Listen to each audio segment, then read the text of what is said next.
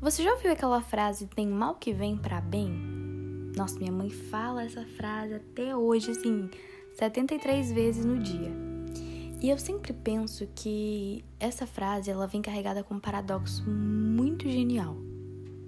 Porque o mal que vem para bem não quer dizer que o que a gente julga como mal é mal. Deu para entender? A gente julga, a gente vê como mal. Mas na verdade aquilo ali foi a melhor coisa que poderia ter acontecido com a gente.